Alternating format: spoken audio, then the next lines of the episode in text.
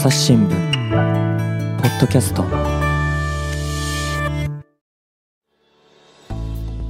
皆さんこんにちは。朝日新聞の秋山紀子です、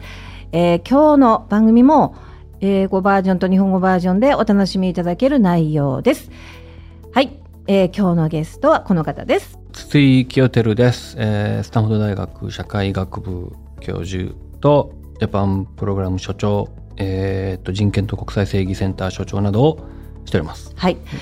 えー今筒井さんはさらっとご自分の肩書きおっしゃいましたけれども日本人で、えースタンフォードの教授をなされてその所長をされているというのは本当に大変なことなんですよ皆さん。後でちょっとそのお話もねまたゆっくりできればと思いますけれども、えー私あの、えー筒井さんはもともとえー東京で生まれた後主に関西エリアで育たれてそれで京都大学の、えー社会学を学ばれて、えー修士まで取った後アメリカに拠点を移されたんですね。で、あの、あれなんですね、筒井さんのお父様は筒井清忠さんとおっしゃるんですが、まあ、すごく有名な日本近現代史のあの研究者で、私も非常にあのお世話になっているんですけれども、あの、そう、お父様がね、その研究者であるということが、やっぱりご自分がその研究の道を選ばれたということに大きく影響してますか？そうですね。やっぱその、あの影響は否定できないですね。しかも、あの、同じような、えー父は歴史社会学者なので、まあ、社会学部にいたということで、えー自分も社会学をやるっていうのは、まあ、まあ影響ありますよね。それは そこで影響ないっていうのは 嘘になりますよね。だから、もちろん影響あります。はい。あの、お父様が兄弟の社会学の先生をされている時に、筒井さんも兄弟の社会学に進まれて、同じゼミっていうか、お父様のゼミにはい。所属された。はい。えっ、と、その時あの、兄弟の社会学の教授、教授っていうのは2人しかいなくて、そのもう一人の方が、ちょっと海外に1年出られてる時かなんかで、あの、もう他にオプションがなかったっていうのもあるんですけど、あの、父のゼミに入って、卒論を書いたりしたんですかね。なんかなんかそういう記憶が漠然とあります。照れたりとか。そうですね。なんか最初のうちは、あんまり居心地が良くはなかったですが、まあ、あの、慣れてしまうと、はい、あの、周りの人はどう思ってたかわかんないですけど、多分そんなに、あの、気にしてなかったんじゃないかなと勝手に思ってます。こちらはもうそんなには気にしてないです。お父さんから筒井くんって呼ばれたり。そうですね。はいうん。多分、覚えてないですけど、多分そうだったと思います。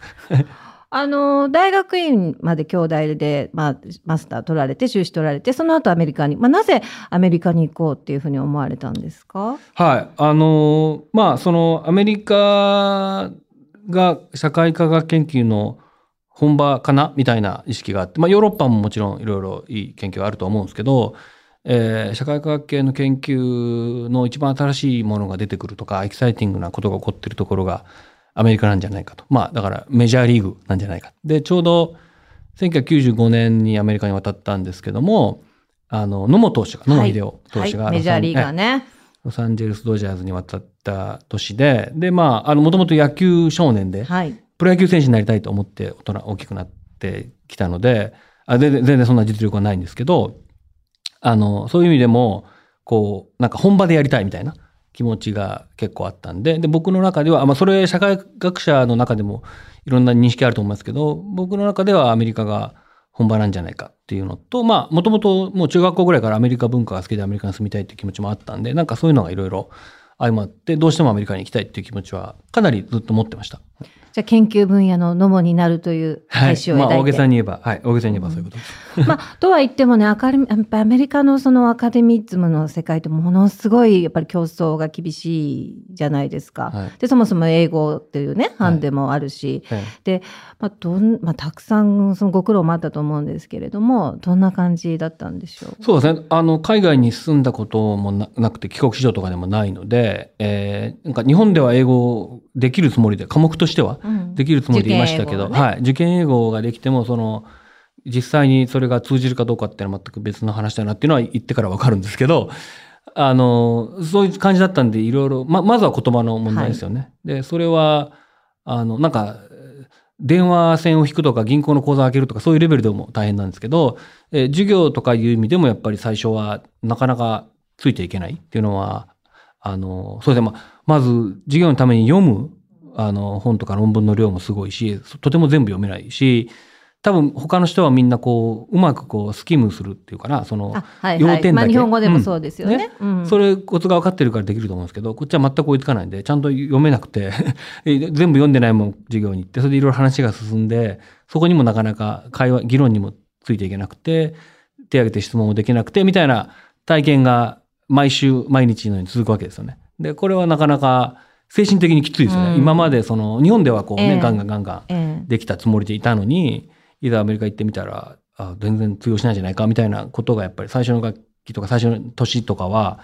えーそれに打ちひしがれながらもなんとか頑張るみたいな 毎日でした。あの、これはね、その、まあ私も経験ありますけど、留学された人なら、もう誰もが経験する、もう本当、あの、辛い、はい悲しい経験ですけど、どうやってそれを打開したというか、アメあの英語上達の鍵って何ですか？はい。あの、まあ、やっぱり友達とかいろんな人と話すっていうのがもちろんなんですけど、えー一つ僕がやってたのは、あの、テレビ番組、うん。その当時流行ってた、えーなんかサインフェルト、隣のサインフェルトっていうタイトルで日本にもやってたと思うんですけど、あとフレンズとか、ね。そういう、は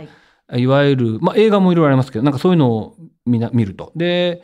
あの、アメリカのテレビってクローズドキャプショニングっていうのは日本でいう、あの、字幕？字幕みたいなのがついてて、あの、それは、えっと、耳が聞こえない方用につけてるんですけど、それがすごく外国人にも役に立って、ええだから耳ではいまいち全部わかんなくても画面にこう文字が出るからフォローできるっていうので、それで結構、えー勉強しましたね。その口語的な英語表現っていうのは、ええ。そういう、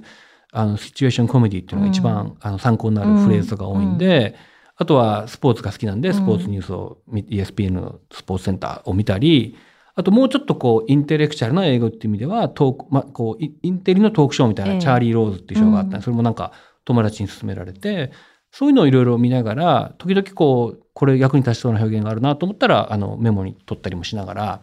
えー本当最初1年、2年ぐらいは、あの、その語学というか英語での、あの、自分の考えを、表現の仕方みたいなものを、そうやって身につけていこうとした記憶があります。あの、でもその英語のね、まず最初が第一の壁だとすると、まあそれをクリアしたからといって終わりではなくて、そこからまたさらに本格的な、その研究分野でのまあ競争が始まるわけですよね。はいそれはいかがでしたか？そうですね。んあの、そこは、まずは、えーっと、まあ、論文を書くってことですよね。で、それは、えー博士課程に入ると、最初のうちは、その、えーっと、例えば、スタンフォードだとすごく、あの、統計調査のクラスとかが大事で、そのクラスにパスしないと、あの、もう、追い出されるっていう感じなんですよね。だから、えーそこではすごく、あの、周りの友達とかに助けてもらって、あわかんない部分いろいろ教えてもらって。追い出されるって本当に追い出される。追い出されます。1年目終わった時に成績悪かった。僕の学年14人いたんですけど、ええ2人はもう2年目から来なくていいみたいな感じなんです。本当にね。それが、最近はそれ減りましたけどね。うんそれと厳しすぎるっていうん。で、あの、スタンフォードは割とそうやって、14人ってめちゃくちゃスタンフォードの中では多い方なんですよ。普通は8人あとかぐらいなんですよ。大体1学年。で、他のシカゴ大学とかウィスコンシン大学とかは聞く話では、もっと何十人も、うん40人、50人とか入って、結構ほったらかしでも競争原理に任せて、あの、だんだんだんだん淘汰されていくっていう感じでやって、そういうところは割とコンペティティブで、あの、大学生同士も結構コンペティティブだったりするっていう話を聞くんですよね。で、スタンフォードは全然そういう感じじゃなかったので、すごく友達が助けてくれて、うん。で特になんかあんまりあの英語もよくわかんないような日本から来たやつがいるっていうんで、助けてくれたりもして、ええ。僕だけじゃなくて他にも英語できないようなあ外から来た人いたんででみんなで協力し合ってというか助け合ってっていうか文化があったんでそれにもすごくあの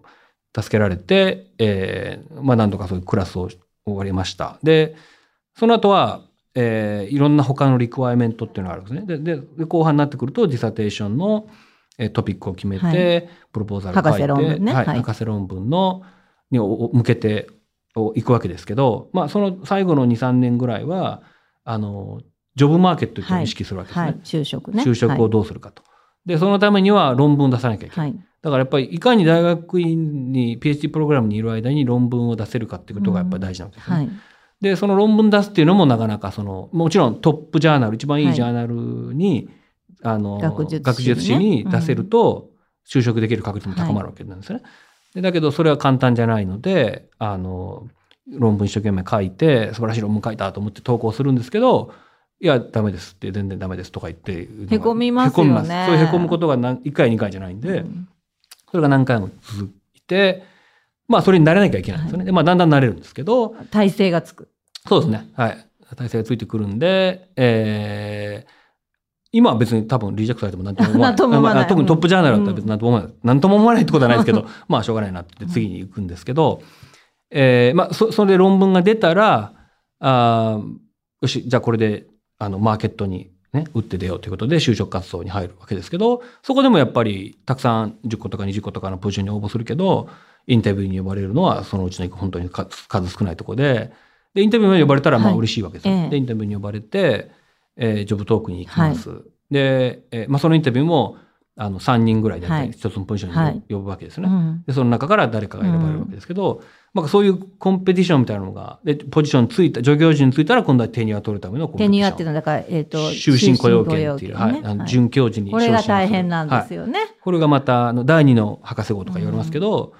えーそういうプロセスもあってっていう、なんかもう常に競争の連続で。ものすごいプレッシャーですよね。はい、そうですね。ううんん。まあでも、だからといって、まあ辛いことばっかりじゃなくて、そのアメリカにいる良さ、アメリカで研究する良さもはいあるわけでしょ、それはどういったことですか？まあ、あの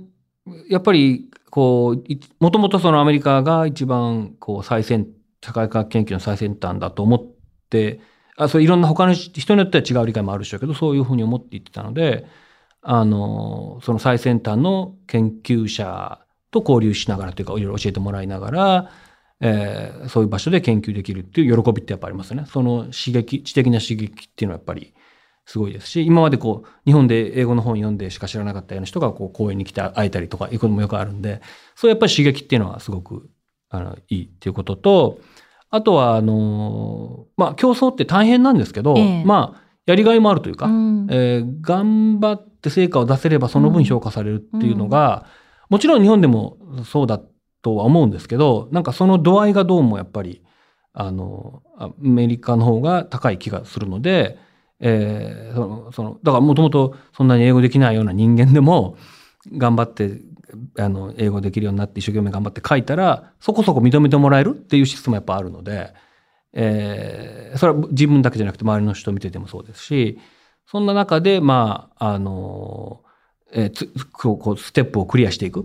ていうのは、あの、やっぱり喜びを、その、それぞれに感じる部分はやっぱありますよね。なるほど。うんあの、まあ、そういったいろんな研究の成果として、まあ、昨年、あの、筒井さんは、あの、日本語のご著書、えー人権と国家、岩波新書を出されて、えー数多くの賞、えーサントリー学芸賞や石橋三段賞を受賞されていますよね。あの、なんで人権に着目をされたんでしょう？はい。あの、もともとその90年代ぐらいに、えー大学院に進んで研究テーマなんかを考えている時代がその頃だったんですけど、えーちょうどこう民族問題みたいなものが世界中で噴出してる時期で、で、ナショナリズム研究とかがすごく盛んになってきた時で、そういう、そういう分野に興味があって、で、アメリカでスタンフォード大学の博士課程に入って、でスタンフォード大学っていうのはこの統計的なデータを使ったものじゃないと、もう博士論文通らないみたいな時代だ、今はちょっと違いますけど、だったんですよね。で、データを探したりしてる中で、ちょうどあの、国際的な民族問題、民族紛争、民族運動のデータみたいなものが出だした頃で、で、そういうのをちょっと分析し始めると分かってくるのが、あの、民族問題っていうのは世界中どこでも起こってて、えーその経済が発展しているとこだけでも発展してないとこだけでもなくて、民主主義の国でも権威主義的な国でも、で宗教とかの違いに全く関係なく、ほとんど関係なく、いろんなところで起こってるということが分かって、じゃあ、なんでこんな世界中で起こっているのかっていうことを考え、突き詰めて考えてみたときに、どうもその、えー今までマイノリティとして虐げられた人々が、えー立ち上がれるようになったことが大きいと。で、なんで立ち上がれるようになったかっていうと、その人権、特にマイノリティの権利っていう考え方が広まって、あの、戦後の国連でできた、えー普遍的な人権という考え方。人は誰でも人間であることだけで、えー基本的な人権っていうのを与えられているんだっていう考え方が世界中に広まった。それで、今までマイノリティ、自分たちはマイノリティだから、あの、その政府を支配しているマジョリティグループとは違うから、今のこの、あの、虐げられた立場は、ちょっとまあしょうがないかなと思ってたような人たち、マイノリティの人たちが、えーその普遍的人権の考え方に触れて、いや、やっぱりこれぐらいの権利っていうのは自分たちも主張できるんだっていう理解が深まった。そのことで力づけられたマイノリティの人たちが社会運動なんかを起こして立ち上がり出すわけですけど、その中で、えー、あの、権威主義的な、主義的な国だと結構暴力的にそれを鎮めようとする。それに対してマイノリティの人は反発して、で、その暴力の応酬みたいなものが起こって、武力紛争に発展しちゃうっていうのケースがあったり、で、もっと民主主義的な日本とかアメリカとかの国だと、えー、マイノリティの人たちが社会運動を起こす政府は、あの、まあ、それを暴力的に鎮圧はそんな、まあ、する場合もありますけど、あんまり暴力を対応できないですよね。そうすると、だんだんだんだんそこで対話が起こって、アコモデーションが起こって、一定程度、あの、マイノリティの人の権利が認められていくっていうプロセスがあって、で、いずれにしろやっぱり、ちょ短期中期的には、あの、民族問題という形でそれが出てくるわけですよね。でそれが出てきたのが、その冷戦後、まあ冷戦が終わったってこともあるんですけど、冷戦後の時代で、えー、そういう理解の中で、あ、人権関連の広がりって、世界中への広がりっていうのは、あの、結構大事なんだっていう考え、まあ仮説を立てて、まあそれをあの博士論文で検証して、そこから人権に対するこう関心が高まって、で、じゃあ今度はその普遍的人権という考え方、そもそもそれは一体どうやって出てきたのかっていうことを、あの、研究しだして、えー、国際人権の歴発展の歴史みたいなことをやって、それが、あの、人権の国家っていうのは結構、それのことについて書いてる部分が多いんですけど、えー、そういう経緯でその人権と民族問題の関係、それから今度は人権関連とか人権制度、国際的な人権制度そのものの発展っていうのを見るようになってきたっていう流れです。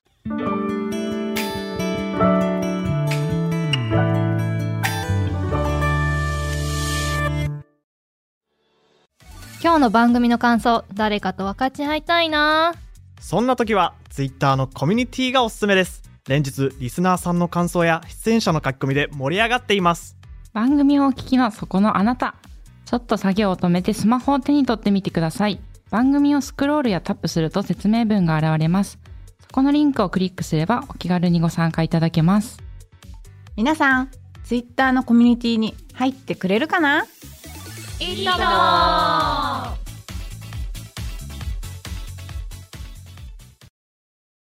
あの、ご本の中でね、その世界史の、あの、中で人権という概念がどのように生まれて発展してきたかっていうことに加えて、あの、私が非常に印象強く受けたのが、あの、アイヌの、北海道のアイヌの、あの、民族の方たちの、あの、アイヌ新法、2019年に、あの、立法されてますけれども、を求めてその戦いと、それがどういうふうに推移していったかっていうのが、まあ、非常に、あの、なんというか、まあ、感動的でもあるんですけれども、まあ、なぜそのアイヌ新法、アイヌの例を、筒井さん取り上げられたんですか？はい。あの、その今言ったような国際人権条約とか国際人権のあの人権機関みたいなものが国連っていうその国家間組織の中で国家にとってかなり厄介な、えー、人権という考え方を奨励するような仕組みができてきた。なんでかっていうことを考えていくのと、それから実際それができたけども、その、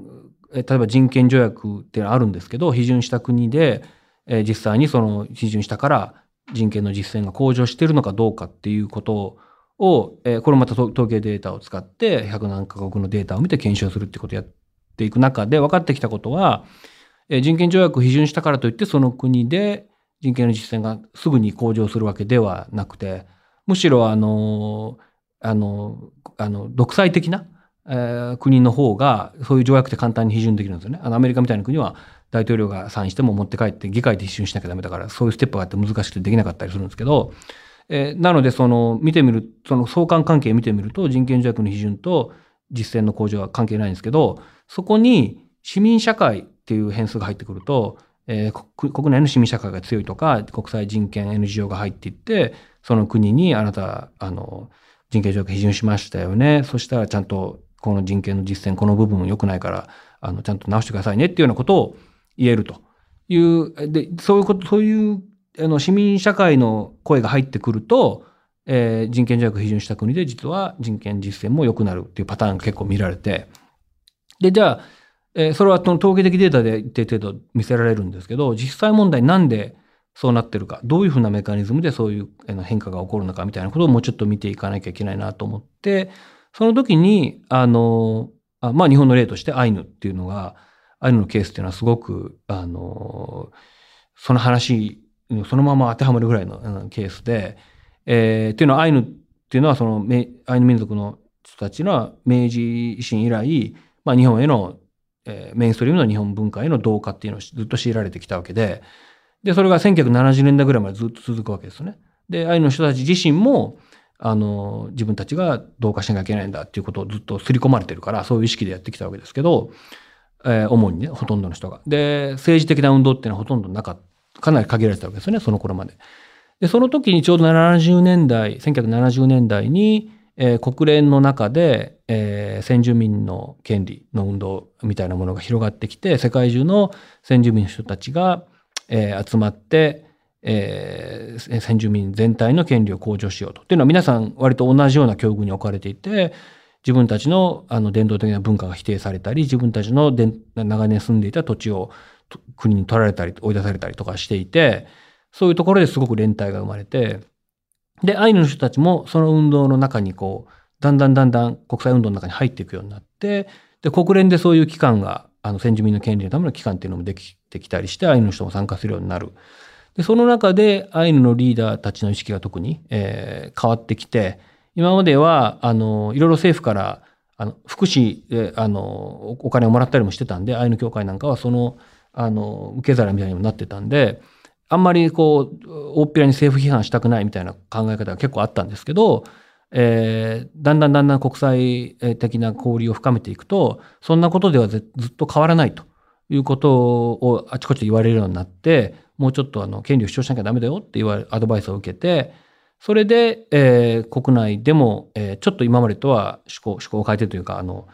あの思考性を変えて、えー先住民の権利、今まで失った文化とか土地とかっていうのも、自分たちの権利をこう取り返せるんだっていう理解が生まれたんで、そこに向けて立ち上がるようになった。それで、また国連にそういう機関があるので、うまく国連の仕組みを使って、日本国内だけで、日本政府に訴えてるだけではもしかしたらあまりうまくいかなかったかもしれないけど、国連を通して、国連が日本政府にプレッシャーかけてくれると、特にちょうどその頃80年代、90年代、日本政府が国連のその常任理事国入りよっていうのを目指してたっていうのもあって、国連からの批判に割と敏感に応えてきたので、応えていた時期だったので、そういうこともあって、えーアイヌの、えー権利へのこうクレームっていうものが日本政府に受け止められて、で、まあ、それも時間かかるんですけど、徐々に、あの、97年にはアイヌ文化振興法ができたり、2008年にはそのアイヌ民族を先住民族と認める決議が国会に通ったりで、2019年の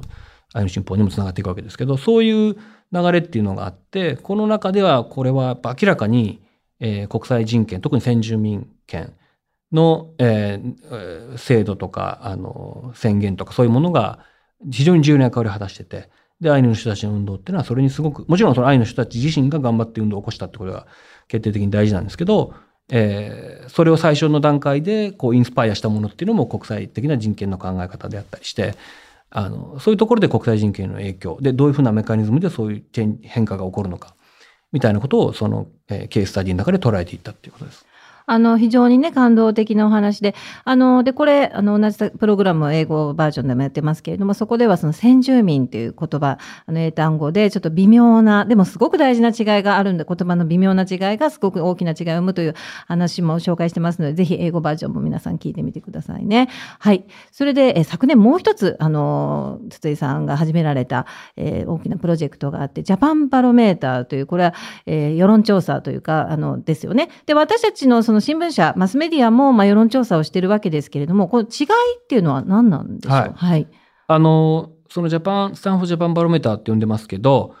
えーいくつか、まあ、あの、目的があるんですけど、まあ、一つは、あの、今、アメリカで、えーアカデミズムの中で日本研究、特に社会学的日本研究っていうのが衰退の危機にあるっていうあ危機意識を持っていて、えーで、あの、今から説明しますけど、そのサーベイエクスペリメントっていう方法論を取って、このサーベイやってるんですけど、実験的実験サーベイですね。はい実験サーベイ。はいっていうのをやってて、その方法論だと、あの、割とアメリカの、あの、ジャーナルとか、特に政治学とかの、せ社会学とかのジャーナルとかに、まあ、乗りやすいというか、あの、科学的な感じがあるんですよね。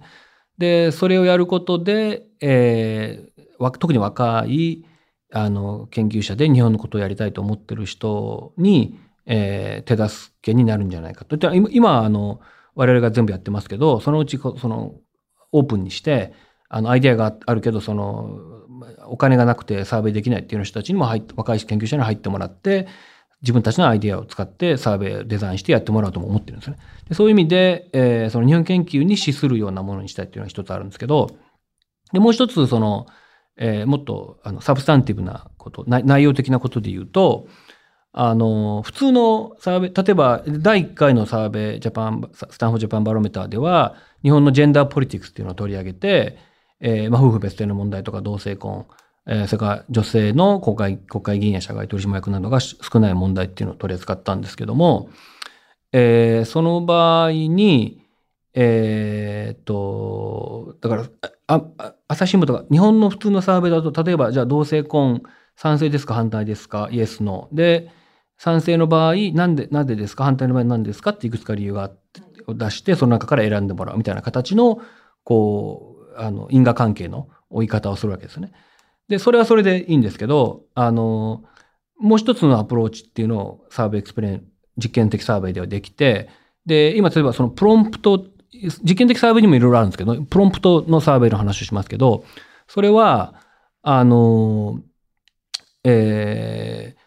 サーベイの問題って一つは聞き方で答えが変わってくるってことありますよね。うんですでだちょうどその例えば夫婦別姓の話だと2017年と2022年であの内閣府ですか、はい。えー政府のあの機関の、えー同性婚あ夫婦別姓に関する、えー聞き方が変わったので答えが変わったっていうはなんかちょっとしたコントロバーシーがありましたよね。でそれも実はやったんですよ。両方の聞き方やってみたら、はい。明らかに2017年のサーベイの方が新しい法律を通して夫婦別姓を認めることにあの支持する答えが出やすくなってて、はい。2020年は低くなってるっていうのは明らかなんですよ。これは僕我々だけじゃなくて他の方もやってらっしゃいますけど、えーでそういうことでその、えー、と世論調査っていうのは聞き方によって変わってくるっていう問題があるんですけど、それを逆手にとって、うんえーじゃあ聞き方によってどうやって変わるのか、でうんうんうんひいてはどういうふうな問題設定というかフレーミングの仕方をすれば世論が動くのかっていうのを見れるのがサーベイ実験。それを比較できるんですね。それを比較できるでうんプロンプトサーベイっていうやり方は、えー例えば同性婚であれば、えーまずあのコントロールグループとして、あの要はその治験で言えば薬を飲まない、はい。えーあのコントロールグループっていうのは、えーサーベイあの同性婚をあなたは支持しますかしませんかっていうそれだけの質問なんですよね。でそれ以外にいくつかいろんなそのプロンプトっていうのを入れて、はい聞き方にこの問題の立て方によって答えがどうかはい。最終的に聞くことは同じなんですよね。同性婚手術かしないかなんですけど、で、いろんな聞き方があって、例えばまあ、伝統っていう軸で言うと、よく、えー例えば、えーあの、あれを、同性婚を支持しない立場の人は、はいい、や、日本の伝統っていうのは、憲法にも定められているように、結婚は両性の合意に基づくっていうことなんで、で、両性っていうのは男女だっていうことだから、えーそういうふうな理解で、日本伝統はそういうふうな理解になってます。で、えーあなたは同性婚を支持しますかっていう聞き方。これは、同性婚のへの支持が下がると思われる聞き方ですよね。で、それで実際に下がるかどうか。それと、えー同性婚、あの、日本では、もう一個伝統なんですけど、全く逆で、伝統的に同性関係っていうのが割と寛容に、うん戦国時代以来、はいはい割と寛容に認められてきました。信長とかねうん、信長とか以来、うんうんうん武将はね、なんかそういう感じなんで、認められてきています。で、同性婚を支持しますかしませんかっていう、その伝統の両方の聞き方で、えー聞くっていうことをやると、で、後後者の方は、前者は、えー同性婚の支持が減る聞き方、後者は伝統同性婚の支持が増える聞き方。で、実際にこれがこういう聞き方っていうかこういう問題の立て方をしたら増えるか減るかっていうことが見られると。でそれをいろんな聞き方でやることで、じゃあどういうあの問題の立て方をしたら、えー同性婚の支持は増えるのか減るのかっていうことをできるのが実験的サーベイっていうことです。なるほど。面白いですよね。はいでもちょっと今ね、おっしゃったことです非常に気になったのが、日本研究が衰退しているんですか、ちょっとそれ、はい、はい詳しく聞きたい。あのー多分人文系の、えー文学とか歴史学とか美学とかそういうところはあのーそんそれほどの危機がもしかしたらないかもしれません。というのは日本のアニメとか漫画とかポップカルチャーね。ポップカルチャーは人気があって、はい。あの日本語を学びたいという学生はそんなに減ってないというか、はい。むしろ増えてるんじゃないですかな。あのーまあ、韓国語がすごい増えたんですよね、うん。K-POP とか人気で。うん。だけど日本もそんなに減ってるわけではなくて、日本に対する文化的な関心っていうのは一定程度やっぱずっとあるんですよ。だけど社会科学的な関心っていうのはやっぱり80年代90年代に日本経済がすごく伸びて圧倒的に強くてっていうバブルの時代はそのトヨタの看板改善とかなんかそういうあのクオリティコントロールとかそういう日本的なやり方それからあのミティの経産省のあのえー通産省ですね、はい通産省のとかね。うん。とかそういうことに対する関心が強かったんですけど、それがなくなったので、えーまあそれとエリアスタディーズ地域研究っていうものの衰退もアメリカ全体であるんですけどなので日本だけや日本のことだけやってても食っていけないっていう現実があるわけですね。なかなか。あの若い社会科学者厳にとって。しいですね。はい。で、だから今、例えば政治学で日本のことが研究したいんですっていう人だと、アドバイザーに、いや、日本のやるのもいいけど、じゃあ、あの、イタリアとアイルランドも加えてうん三国の比較研究やった方がいいですよと。ないと。はいうんそうやったら、あの、ポジションは、職、職があるかもしれません。っていう感じなんですよね。で、あの、80年代、80年代の頃はそんな感じじゃなかったと思うんですよ。だからそういう時代の変化がある中で、日本研究がほっとくと衰退しちゃうんじゃないかという危機感はあって、あの、実際問題、アジア学会っていう、えーアメリカのアジア学 Association for Asian Studies っていうところで何年か前に、あの、日本研究の詩、クエスチョンマークみたいなセッションとかあったりして、あの、なかなか割と広い範囲で日本研究これから大丈夫かみたいな危機感は、あの、共有されてると思うんですよね。で、それが特に社会科学で強い。で、で、だからそれを何とかしなきゃいけないっていう思いはこの10年、15年ぐらいずっとあって、で、あちこちで、その、で、あの、やっぱりそれはポジションがないと、若い研究者、将来社会科学で日本を研究したいと思ってても、あの、日本研究じゃ食っていけませんって言われたら、どうしても他のことを研究テーマに見つけますよね。で、それを防ぐ、そういう人たちの流出を防ぐためには、そのポスドクであったり、助教授のポストであったりっていうのを日本の、日本社会科学的研究のためのポストっていうのを作る必要があるんですよね。そのことを結構あちこちで訴えてきて、で、おかげさまで、まあ、いろいろそのファウンデーションとか企業とか政府とかにいろいろ働きかけてきて、まあ、おかげさまでいろいろ、あの、最近は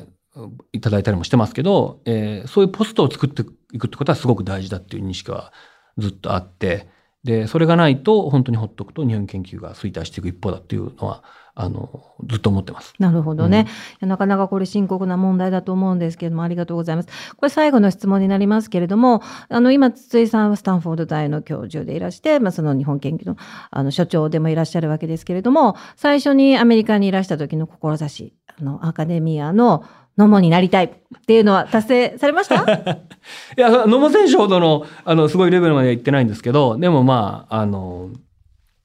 誰か、ちょ、ちょっとメジャーに出たぐらいの選手ぐらいには、一応、こう、あの、サウンド大学って、まあ、まあ、いい大学なんで、そこの本場でやってるっていう感じはあるんで、その、なんていうかな、責任みたいなものは、次の世代につないでいく責任みたいなものをすごく感じてて、えーだからこそそういう新しいポジションを作ったり、あの、若手の研究者、日本研究をしてくれる、日本に興味がある人たちの、日本人、アメリカ人に限らず、えー養成に関してはいろいろ、あの、頑張りたい、努力したいなと思ってて、で、それは別に研究者に限らないですけどね、その、えー自分が今の立場にあるプラットフォームっていうのを大事に考えていて、特にスタンフォードにいると、あの、シリコンバレはい。ーがあるので、そう企業の方からもいろいろそういう感じのお問い合わせとかを受けるんで、スタートアップがどうとか、テック関係がどうとか、そういうこともともと専門ではないんですけど、最近結構そっちの研究もやってますし、あの、それからもう本当に中学、高校レベルから、えーやっぱりアメリカに、まあアメリカじゃなくてもいいんですけど、海外に出て、いろんな経験を積むというか、外を見るってことがすごく、今特にね、内向きになってるって言われる中で日本が、えーそういうことが大事だと思うので、そういうことにこう、貢献する活動っていうのはやっていきたいし、その今自分の持ってる、まあ、プラットフォーム、立場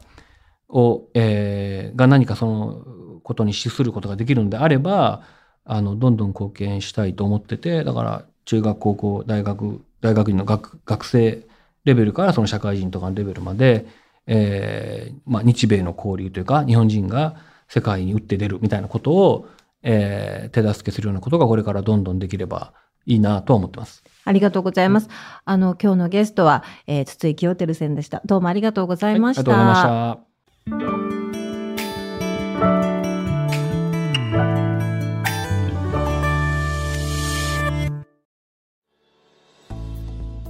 た。はい、皆さん今日のあのプログラム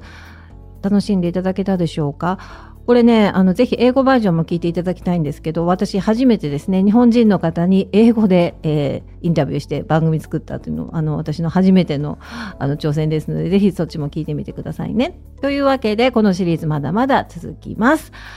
ぜひ、皆さん聞いてください。ありがとうございました。秋山のりこでした。また聞いてくださいね。